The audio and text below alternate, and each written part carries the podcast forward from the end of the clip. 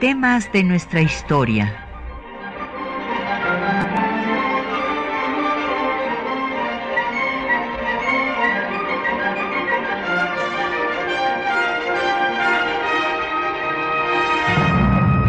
Un espacio que difunde el conocimiento del pasado para comprender nuestro presente.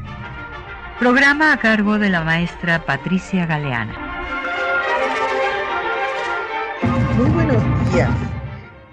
Vamos a, dedicar nuestro programa a eh, la, lucha de las mujeres por, sus derechos reproductivos, que eh, tiene antecedentes históricos muy importantes desde principios del siglo pasado y que está vinculada nada menos que con la celebración del 10 de mayo como Día de las Madres.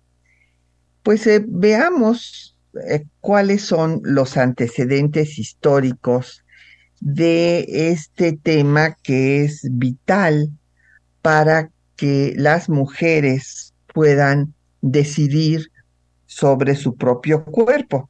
Como eh, había yo comentado en programas pasados, la historia de las mujeres es una rama nueva de la historiografía, porque hasta que viene eh, pues el movimiento feminista a mediados del siglo pasado, es cuando se empieza a estudiar la historia de las mujeres. Antes esta no existía, no parecía que las mujeres eran invisibles y los historiadores no recogían su quehacer. Ya dijimos que, pues salvo que heredaran el poder por falta de descendientes masculinos cuando había una reina, después con el movimiento comunista se atiende a las mujeres por vez primera desde la perspectiva de que son trabajadoras y es el feminismo el que va a promover que se recupere eh, esta historia que se había olvidado. Entonces veamos el tema pues del aborto y cómo este existió, bueno, ha existido siempre en todas las culturas y a lo largo de la historia, con o sin autorización de estados e iglesias. Pero por mucho tiempo, pues era inclusive permitido, o sea, no se consideraba un pecado, un delito por la propia iglesia eh, católica, que es la mayoritaria en nuestro país. Así es que veamos estos antecedentes. Primero, en la antigüedad. En la antigüedad, eh, tanto griegos como romanos consideraban que eh, pues eh, el feto era parte del cuerpo de la madre. Por lo tanto, la madre era la que decidía sobre su propio cuerpo pero había eh, ideas como las de Platón, que señalaba que el aborto debería de ser obligatorio después de los 40 años de la mujer, porque se consideraba que después de los 40 años podía tener malformaciones el producto. Y eh, por otra parte, Aristóteles escribió al respecto que el Estado debería de fijar el número de hijos que podía tener cada mujer, como se hizo, por ejemplo, en el régimen eh, chino, hasta hace muy poco tiempo solamente se les permitía tener un hijo y lamentablemente abortaban a todas las hijas hasta que se dio un desequilibrio poblacional y había más hombres que mujeres y ahora se les permite tener dos hijos. Bueno, pues otros eh, pensadores, en este caso Séneca, señalaba que el aborto se practicaba eh, pues en las mujeres de élite para mantener la belleza. Y en otras religiones, como el judaísmo, pues se consideraba que el, eh, el feto era parte del cuerpo de la mujer y hasta que no iniciaba su nacimiento, pues no era una vida equivalente a la de la madre. Y en la Edad Media, pues se va a dar un muy interesante debate en torno a la hominización del feto. Esto es cuando el alma era depositada por Dios en el cuerpo del el feto. Y según San Agustín, eh, del siglo V, pues eh, el alma no podía depositarse en un cuerpo mientras no tuviera forma. Por lo tanto, esto sucedía hasta el tercer mes. Eh, ya en el siglo XI, pues eh, Graciano señalaba que eh, pues el feto, hasta que estaba bien formado, tenía una alma, y en el siglo XIII, San Alberto Magno va a establecer la tesis de que el alma llegaba primero al cuerpo del hombre a los 40 días de, de su gestación y de la mujer hasta los 90. Imagínense, hasta en eso las mujeres íbamos después, hasta en los 90. Esta idea de San Alberto Magno la repite Santo Tomás en el siglo XIII y ya en el siglo XVI eh, pues viene el concilio de Trento y ahí se señala que eh, pues el aborto no es pecado sino hasta que el feto tiene alma. Y hay que ver, eh, pues hay muestras de fetos que por lo general están vinculados a los conventos, o sea que las religiosas pues eh, eran embarazadas por los sacerdotes, abortaban y una muestra que es muy impresionante que he tenido oportunidad de ver personalmente es la capilla con huesos de fetos en Évora, Évora eh, pues está en Portugal. Entonces, pues dentro de la propia iglesia, inclusive dentro de las corporaciones eclesiásticas, pues se practicaba el aborto y ahí está la prueba. Sin embargo, ya en el siglo XVI,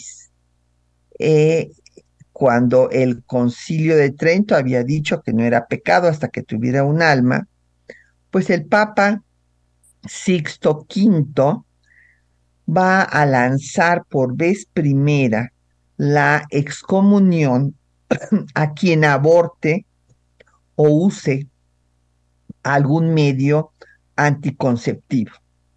Pero el momento, pues definitivo, para penalizar al aborto, va a encabezarlo Pío IX, este papa de eh, eh, que en 1869 va a condenar al aborto, pero no solamente a la madre que interrumpe su embarazo, sino a médicos y enfermeras, a todo aquel que auxilie en esta, eh, en esta acción. Y hay que recordar que Pío IX, pues fue un papa que tuvo mucho que ver con México, porque eh, pues fue nada menos que el papa que condenó al liberalismo y al principio de la soberanía nacional. Eh, cómo eh, pues va en, este, en este punto de vista de condenar al liberalismo y al principio de soberanía de los estados, pues va a tener un consistorio secreto para condenar a la ley Juárez que limitaba a los tribunales eclesiásticos y también va a ser el Papa que establezca que, que cuando habla ex cátedra sus palabras son dogma de fe. Así es que desde entonces viene eh, pues la penalización de la, al aborto por parte de la Iglesia Católica. Ya así se va a establecer en el nuevo código de la ley canónica de 1917, en el segundo concilio vaticano y eh, también se condena en la encíclica Humane Vitae del el Papa eh, Pablo VI cualquier eh, acción artificial que sea anticonceptiva. Sin embargo, hay que recordar que ha habido excepciones. Eh, les voy a dar una que es la del Papa Ratzinger, que para celebrar el Día Mundial de la Juventud que se realizó en Madrid, en el Parque del Retiro se pusieron confesionarios y para que los jóvenes y las jóvenes asistieran a esta reunión, se les eh, absolvía por haber abortado por esa única vez.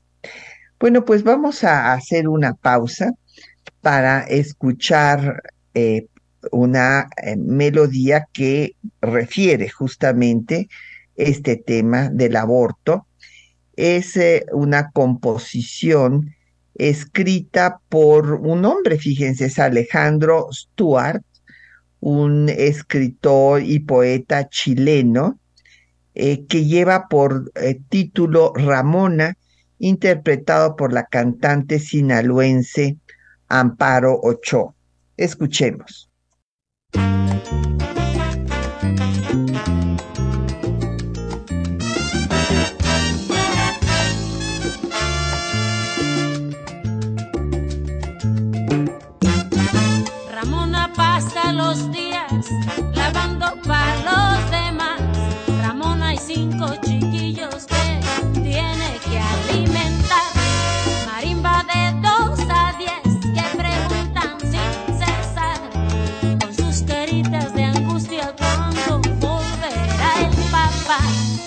Su esposo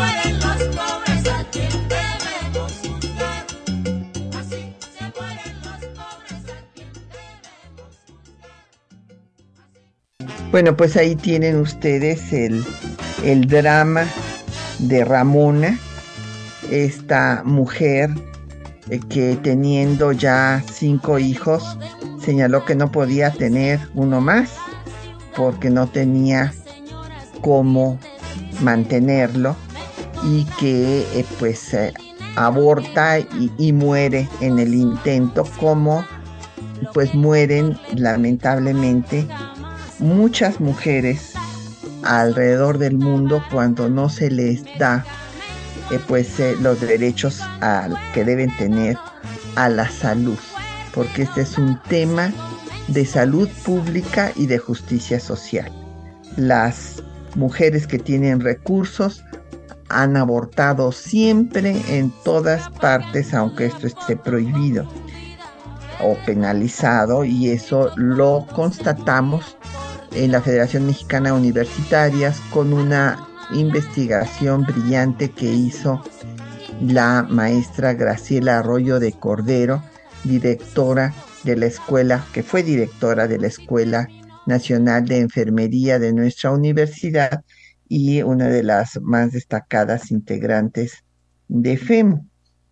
Pues nos han llegado varias preguntas. Don Jorge Morán eh, nos pregunta de cómo ha sido el proceso en México. Ahorita vamos a verlo y que si creo yo que podemos que ya tener una rectora. Pues ya ha habido varias candidatas, don Jorge, desde antes y este pues eh, sí, yo este creo que eh, pues hemos eh, evolucionado y si nos y sobre todo en, en una universidad en donde la gente tiene acceso a la educación, pues es donde debe de tener una mentalidad más ah, pues avanzada en estos aspectos, pues sin embargo todavía no la hemos tenido, ojalá que la, que la tengamos. Don Agustina Alcaraz, le parece muy interesante el tema. También a Esmeralda Arismendi me pregunta qué pienso de la 3 de 3.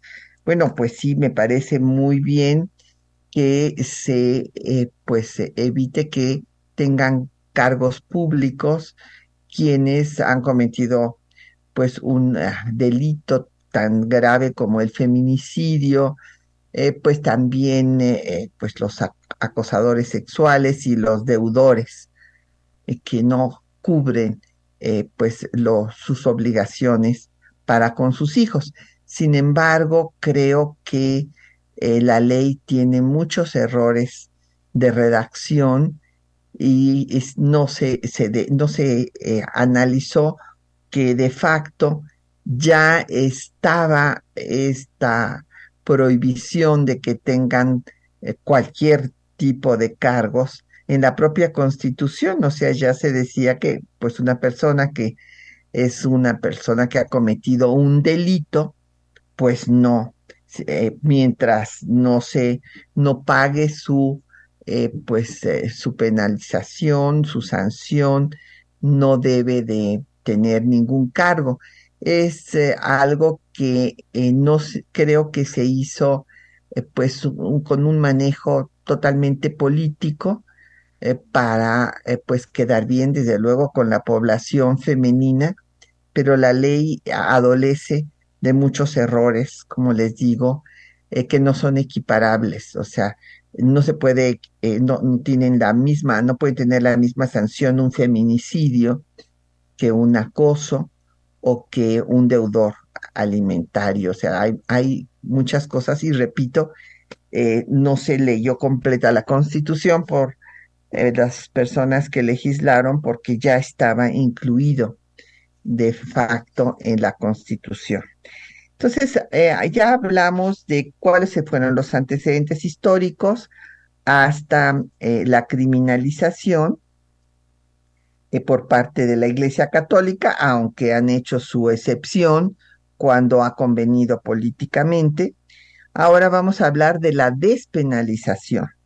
En Suecia se despenalizó desde 1910, luego en la Unión Soviética, eh, en 1918 se va a dar una serie de eh, pues medidas en torno a, los derechos de las mujeres, eh, pues en cuanto a, al divorcio, a la protección mm, de las trabajadoras, licencia de maternidad, que se había establecido primero en la Constitución mexicana un año antes, pero que en, en, la Unión Soviética se estableció en el 18, licencia de maternidad, ocho semanas o sea, dos meses antes del parto y dos meses después del parto. Y también se estableció desde entonces, eso sí no se había establecido en la Constitución mexicana, el permiso para amamantar. Cada tres horas la trabajadora tendría media hora, esto establecido desde 1918, para amamantar a su hijo. Y en 1920 se legalizó el aborto.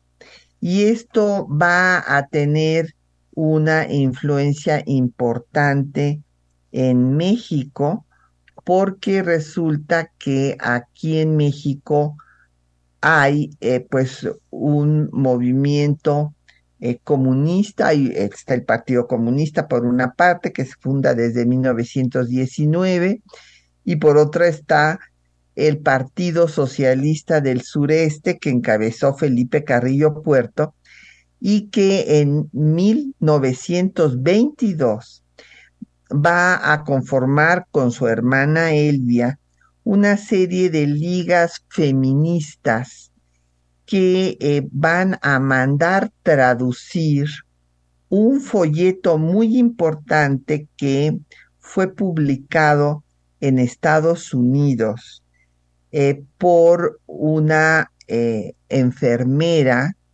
Sara Sanger, que este documento muy importante hablaba de la forma como se podía limitar. Era Margaret Sanger, perdón, no Sara.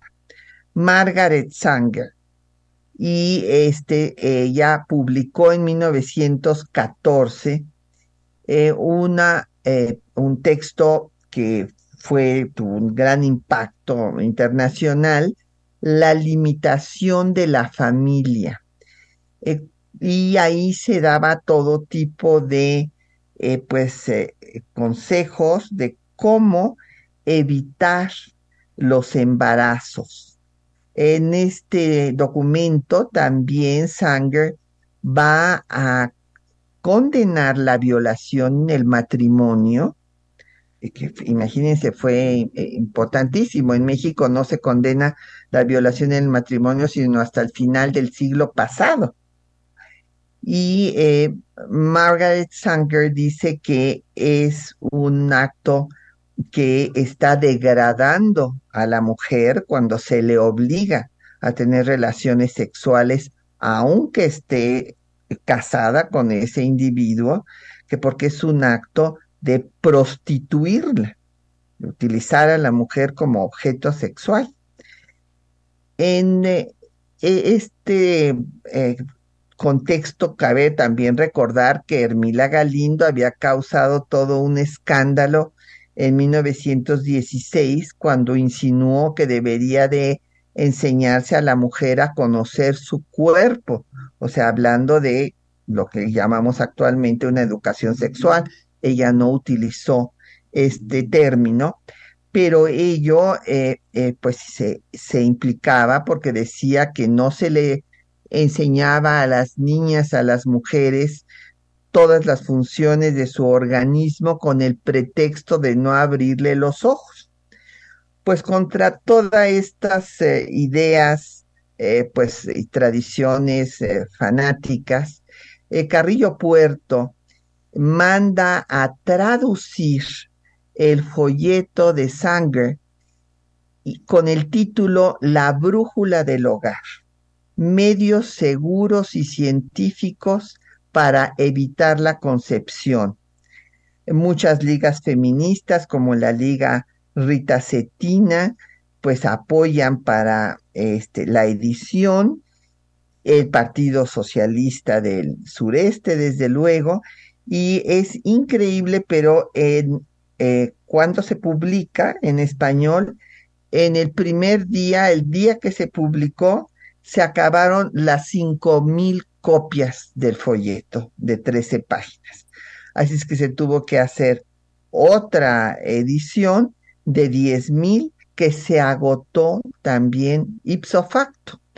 Y ante esto, pues vino una reacción de eh, pues, la Iglesia Católica, los grupos conservadores, eh, se acusó a Carrillo Puerto y a, las feministas de inmorales en una revista conservadora que se llamaba Yucatán, y hubo manifestaciones en contra del folleto y también hubo manifestaciones socialistas a favor del folleto y en contra del clero. Los caballeros de Colón querían enjuiciar a los editores, pero el fiscal del estado del gobierno de Carrillo Puerto respondió que eh, pues el gobierno no se ceñía a los prejuicios ni al fanatismo religioso.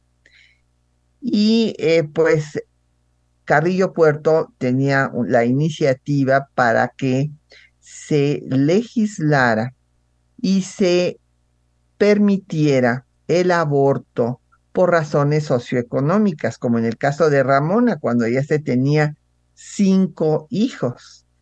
Pero vino la reacción, y vino la reacción desde el gobierno federal y desde el periódico Excelsior.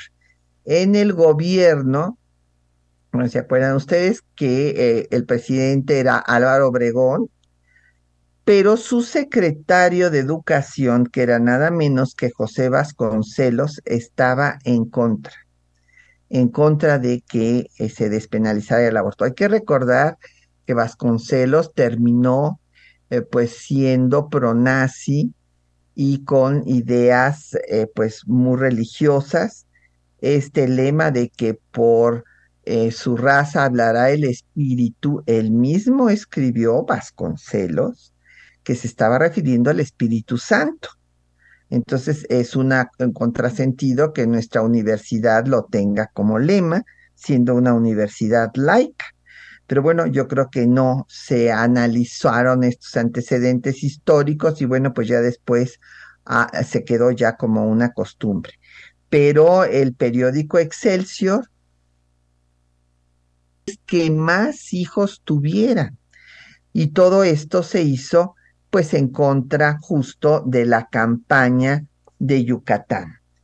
Vamos a hacer una pausa, pues precisamente para que ustedes escuchen pues eh, el, documento, eh, una parte de lo que decía el documento de Margaret Sanger, eh, traducido como la brújula del hogar, la convocatoria de Alducin en Excelsior, como José Vasconcelos estaba en contra, y el, folleto muy importante que escriben ya años después de esta primera pues campaña en, pro de los derechos de las mujeres eh, de Yucatán en 1922 y 23.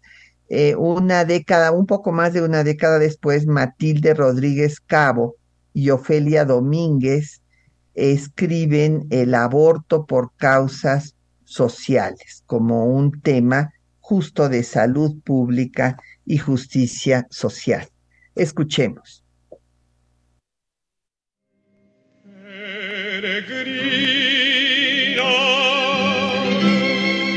de ojos claros y divinos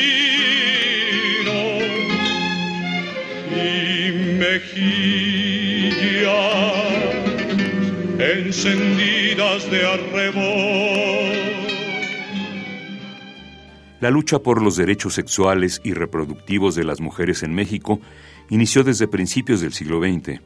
En 1914, la enfermera estadounidense Margaret Sanger había escrito el panfleto La limitación de la familia, con una serie de métodos anticonceptivos de la época y consejos para evitar un embarazo en el que señaló. Nadie puede dudar de que hay casos en que el aborto está justificado, pero la mujer no debe nunca intentarlo por sí misma, pues le va en ello la vida. Basta con que sepa evitar la concepción, y así el aborto no será nunca necesario. En febrero de 1922, Felipe Carrillo Puerto llegó a la gubernatura de Yucatán, y con él una serie de medidas revolucionarias que incluyeron a las mujeres. Conocedor del texto de Sanger, pidió su traducción al español. Fue publicado en Yucatán el mismo mes de febrero con el título La brújula del hogar, medios seguros y científicos para evitar la concepción, en cuya introducción se señalaba la regulación de los nacimientos es una necesidad de las sociedades modernas desde el punto de vista económico. Ningún ganadero cría más reses de las que puede mantener, y sin embargo, el pobre obrero de las grandes ciudades se ve obligado a mantener 10 o 12 hijos, mientras el capitalista procura no pasar de dos a fin de no subdividir demasiado la herencia. Afortunadamente, en México no es ilegal dar informes sobre este asunto, por lo que el presente folleto se encamina a proporcionarlos a todos. La respuesta del conservadurismo no se hizo esperar. En abril de 1922, el periódico Excelsior, encabezado por Rafael Alducin, publicó una convocatoria para festejar a las Madres de México, a fin de contrarrestar la campaña en Yucatán y exaltar la imagen de la mujer como madre abnegada. Hoy que con el extremo meridional del país se ha venido emprendiendo una campaña suicida y criminal en contra de la maternidad, cuando en Yucatán elementos oficiales no han vacilado en denigrar la más alta función de la mujer, que no solo consiste en dar a luz, sino en educar a los hijos, es preciso que la sociedad entera manifieste que sabemos honrar a la mujer que nos dio la vida. La campaña contó con el apoyo de la Iglesia y del entonces secretario de Educación Pública, José Vasconcelos, quien señaló. Ofrezco mi ayuda moral efectiva para que primero la niñez escolar del país sea la que rinda homenaje a las santas y abnegadas mujeres que han contribuido a la prolongación de la familia mexicana con su noble y alto ejercicio de las funciones de la maternidad. Así, en mayo de 1922 se celebró el primer Día de las Madres en México. Por su parte, el gobierno de Felipe Carrillo Puerto buscó aprobar una legislación que permitiera a las mujeres interrumpir su embarazo por razones socioeconómicas. Sin embargo, el repentino asesinato del gobernador en enero de 1924 impidió que se concretara.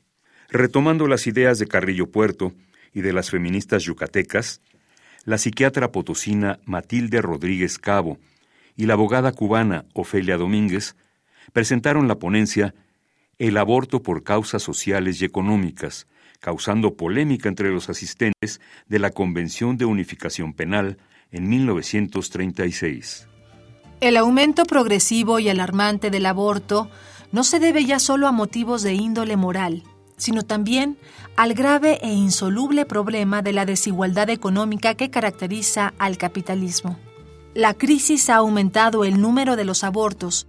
Va a afectar a las clases más pobres debido a que éstas no pueden recurrir a los servicios de especialistas ni a los métodos anticonceptivos de que solo pueden disponer los ricos.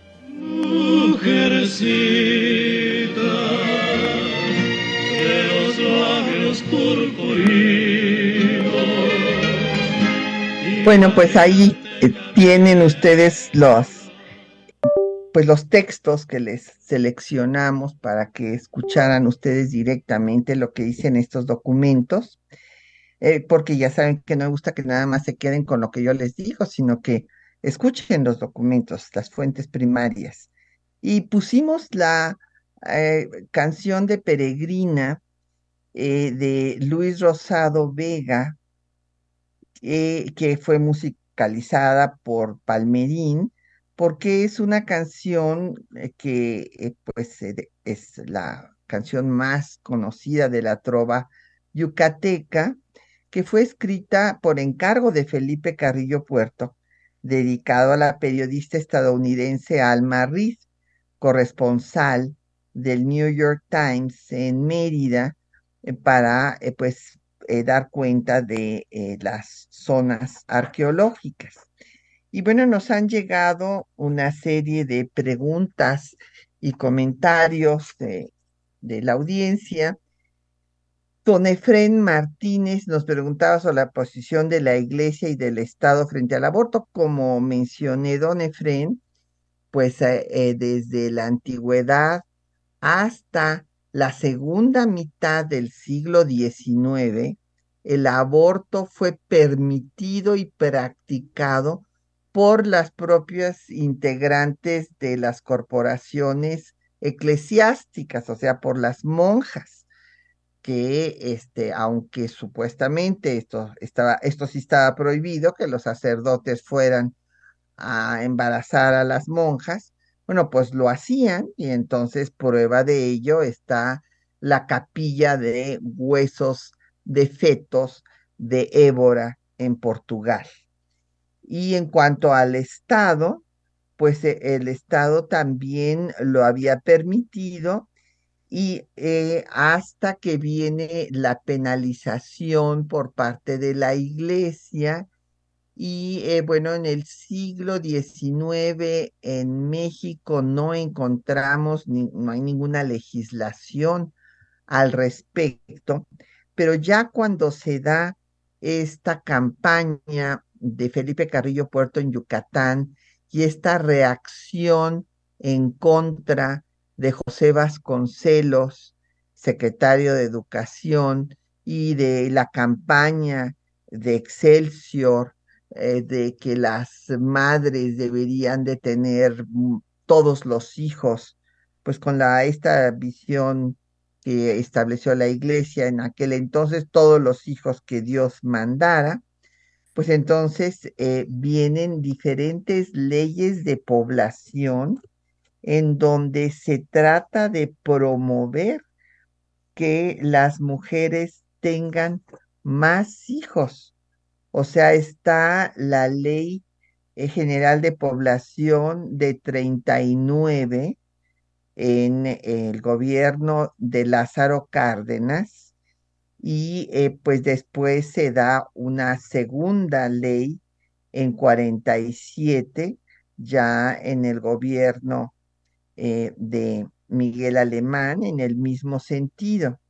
Entonces, el momento en el que se va a empezar ya a dar eh, esta liberalización, digamos, para que la mujer pueda decidir sobre su cuerpo, va a ser hasta 1974 en el gobierno de Echeverría, cuando ya se da la Ley General de Población que habla de la planificación familiar y de que eh, pues eh, las personas eh, tendrían el derecho de decidir el número y espaciamiento de sus hijos. Esto con la reforma constitucional al artículo cuarto, que se va a dar en 1974, que establece hasta entonces la igualdad jurídica entre los hombres y las mujeres. Y entonces se empieza esta pues liberalización por parte del Estado mexicano, pero antes pues se seguía esta tradición eh, católica, a pesar de que eran gobiernos emanados de la revolución. Y eh, pues José Antonio Salas nos ah, pregunta de pues otro tema, bueno, que se eh, refiere a Carlota. Carlota en efecto fundó la primera casa de maternidad que, que hubo en México. La fundó en eh, el edificio que era el, el hospicio de eh, pobres, que está, don José Antonio, por la Alameda, en donde está ahora este Hotel Hilton. Y eh, pues don, doña Lucía García nos pregunta sobre la celebración del Día de las Madres, que si hay que cambiarlo. Bueno, pues precisamente eh, yo estoy de acuerdo, se tiene que cambiar, sobre todo no ser eh, este día que solamente sirve para el consumismo, ¿verdad? Pero el origen de la celebración del 10 de mayo, doña Lucía, está vinculada a la campaña que apoyó Vasconcelos, la campaña de Alducin y el periódico Excelsior, y eh, pues que va a tener eh, su representación en el monumento a la madre. Eh, la primera piedra de este monumento se la va a poner Manuel Ávila Camacho en 1944 y después de eso eh, pues va a ser inaugurada por Alemán y es una obra de eh, el escultor Luis Ortiz Monasterio. Tiene tres esculturas, como ustedes recordarán, un hombre como eh, que está parece ser escribiendo, una mujer que tiene una mazorca que se identifica con la fertilidad y en el centro una madre con un niño y se puso el eh, lema, o sea, un letrero que dice a la que nos amó antes de conocernos. Y este eh, monumento, pues repito, fue inaugurado en 1949 y a partir de 1972, Esperanza Brito, que fuera hija del rector de la Universidad Brito Fouché, pues fue una mujer feminista que eh, pues organizó al movimiento nacional de mujeres para eh, demostrar que era un problema pues de justicia social porque las que morían eran las mujeres pobres y logró, pero fíjense hasta cuándo, hasta 1991 que se agregara eh, la frase porque su maternidad fue voluntaria. Esto es, a la que nos amó antes de conocernos porque su maternidad fue voluntaria. Y es que es evidente, y esto eh, lo podemos ver pues con estudios de caso, con las personas en reclusión, en fin, eh, los eh, hijos no deseados, productos de violación o simplemente no deseados, son hijos maltratados y esto eh, pues genera un grave problema también social. Entonces, eh, pues el movimiento de Esperanza Brito, este movimiento nacional de mujeres, logró que se pusiera esta frase y que fue un, un gran acierto. Y bueno, pues hay eh, otros antecedentes que valdría pues la pena mencionar nada más que vamos a hacer un, un alto para escuchar otro poco de música. Vamos a escuchar ahora la composición de Fernando Ubiergo, es también un eh, compositor chileno, se llama Cuando agosto era 21 y está también interpretado por la cantante sinaloense Amparo Ochoa y refiere la historia de una adolescente que muere después de interrumpir su embarazo.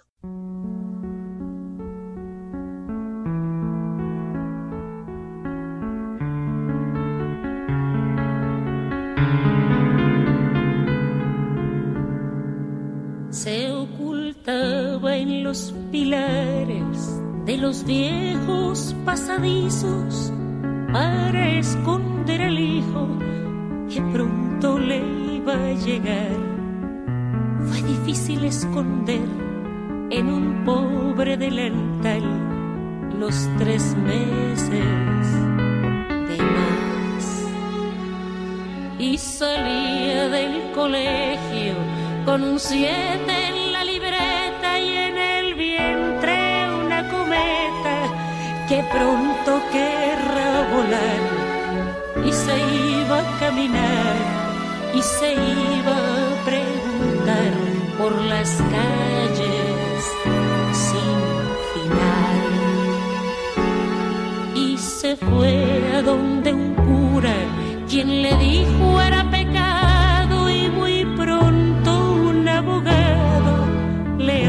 de lo legal y fue el profesor de ciencias quien le habló de la inconsciencia de la juventud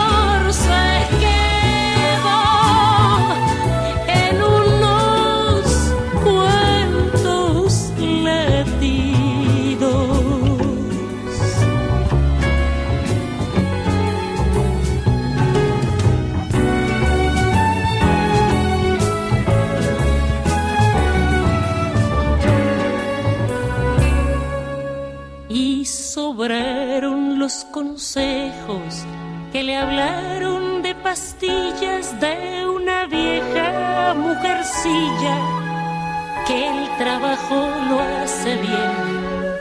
No faltó la buena amiga, esa amiga entre comillas, que le dio cierta dirección y salió desde el colegio en una fría mañana cuando la vieja campana aún no daba su talán, mientras que el profe de ciencias hablaba de la inconsciencia de la juventud actual.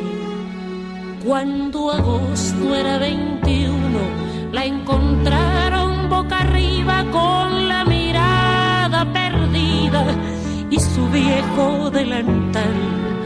Y en el bolso del colegio dibujado un corazón que decía tú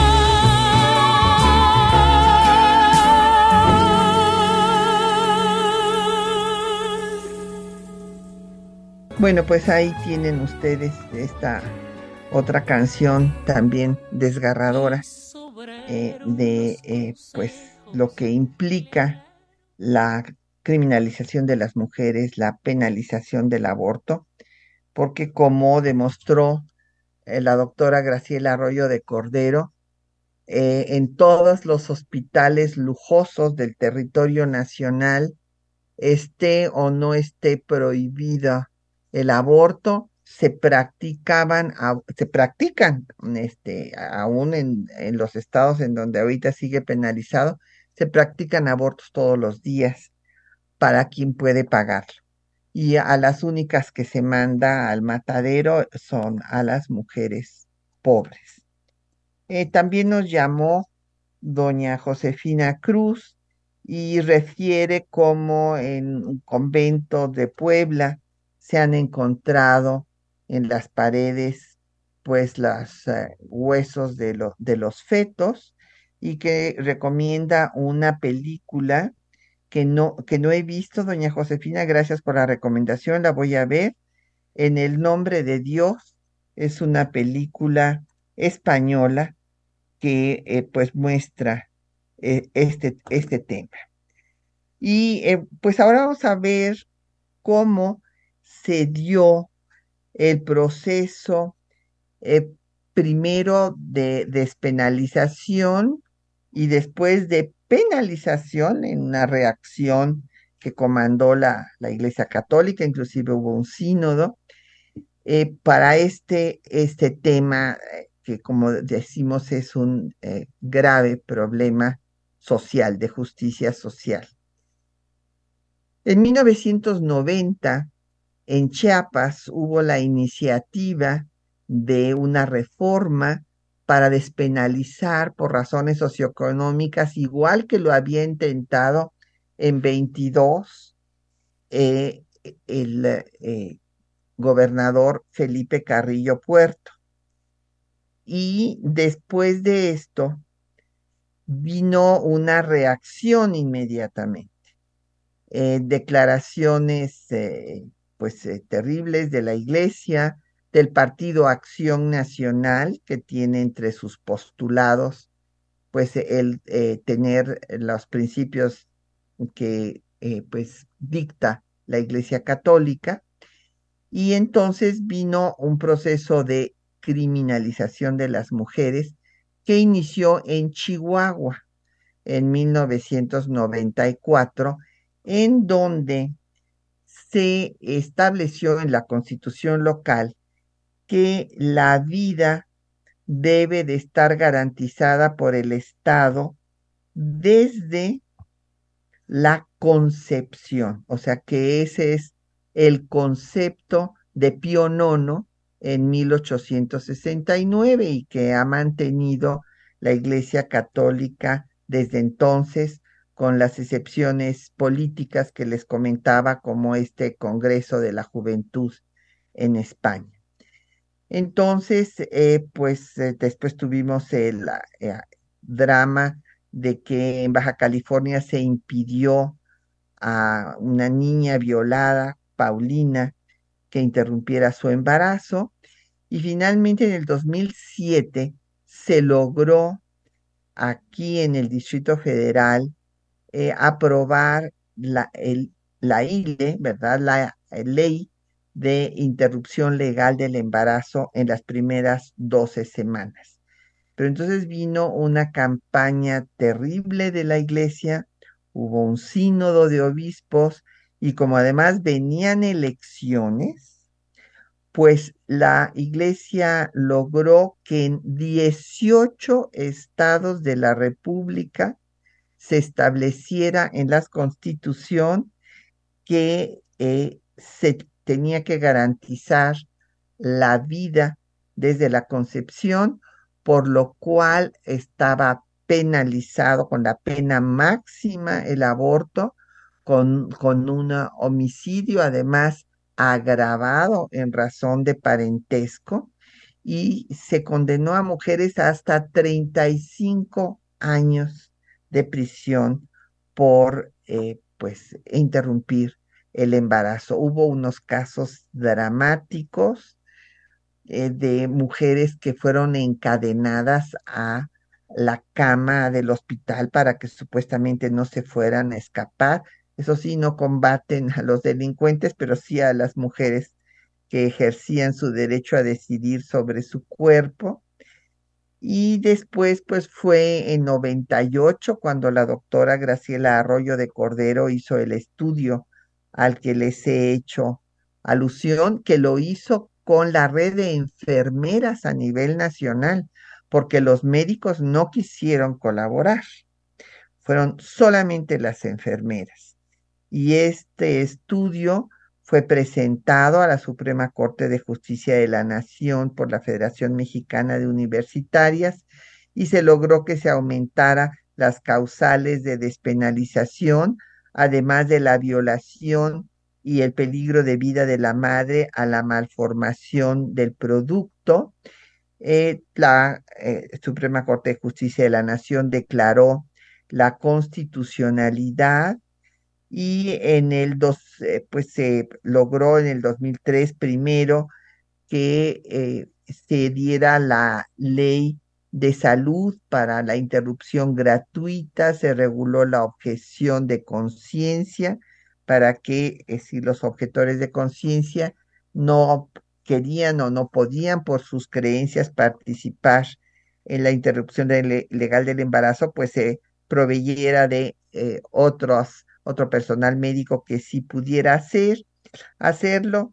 Y bueno, pues eh, de 2007 a la fecha, eh, pues solo nueve entidades federativas han eh, despenalizado el aborto en las primeras 12 semanas. Oaxaca, Hidalgo, Veracruz, Colima, Sinaloa, Guerrero, eh, Baja California Sur y Baja California. Sin embargo, hasta la fecha, pues eh, tenemos 23 eh, estados que no la han despenalizado, con lo cual también, claro, yo no soy abogada ni constitucionalista, sino historiadora, pero se rompe si he sido defensora de derechos humanos eh, toda mi vida y, se rompe lo que dice el artículo primero de la Constitución de que los derechos humanos deben de, son indivisibles, universales y progresivos. Entonces, eh, no puede ser que eh, las mujeres que nacen en la Ciudad de México, que vivimos en la Ciudad de México, sí tengamos derechos que no tienen en otras entidades federativas. Y esto porque todos los partidos han querido quedar bien con la Iglesia Católica, que sigue teniendo una fuerza política muy importante, y no han querido hacer una reforma al Código Penal Federal, con lo cual se hubiera equiparado la legislación en la materia en todo el país y no habría pues ciudadanas de primera que tienen unos derechos y ciudadanas de segunda que no los tiene. Y hay otros otro tema que me parece importante destacar. Así como eh, acabamos de terminar un congreso eh, eh, latinoamericano y del Caribe de historiadores e historiadoras que se llama el Congreso por la Libertad, concluyendo que por la libertad se lucha siempre, pues por todos nuestros derechos también. Ya ven ustedes lo que ha pasado en Estados Unidos, en donde eh, pues se echó abajo por la Suprema Corte Conservadora, donde metió a eh, pues personas afines a las ideas de Trump, se echó abajo eh, la ley Roe versus Wade, que había despenalizado el aborto desde 1973. Y entonces, por lo tanto, pues eh, nada es para siempre, ¿verdad? Más que la muerte, pero pues tenemos que seguir luchando por todos nuestros derechos y por eso es importante conocer todos los antecedentes históricos del tema. Eh, pues ya se nos acabó el eh, tiempo y pues por hoy eh, nos despedimos dándole las gracias a nuestros compañeros que hacen posible el programa, María Sandoval y Juan Stack en la lectura de los textos, en la producción de la cápsula Isela Villela, en el control de audio Socorro Montes, en la producción del programa Quetzalín Becerril, en los teléfonos Jocelyn Hernández y Patricia Galeana. Se despide de ustedes hasta dentro de ocho días.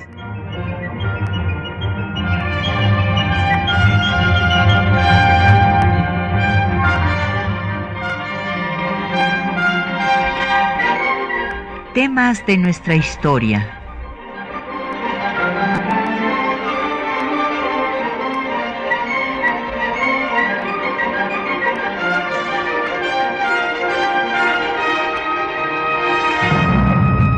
Un espacio que difunde el conocimiento del pasado para comprender nuestro presente.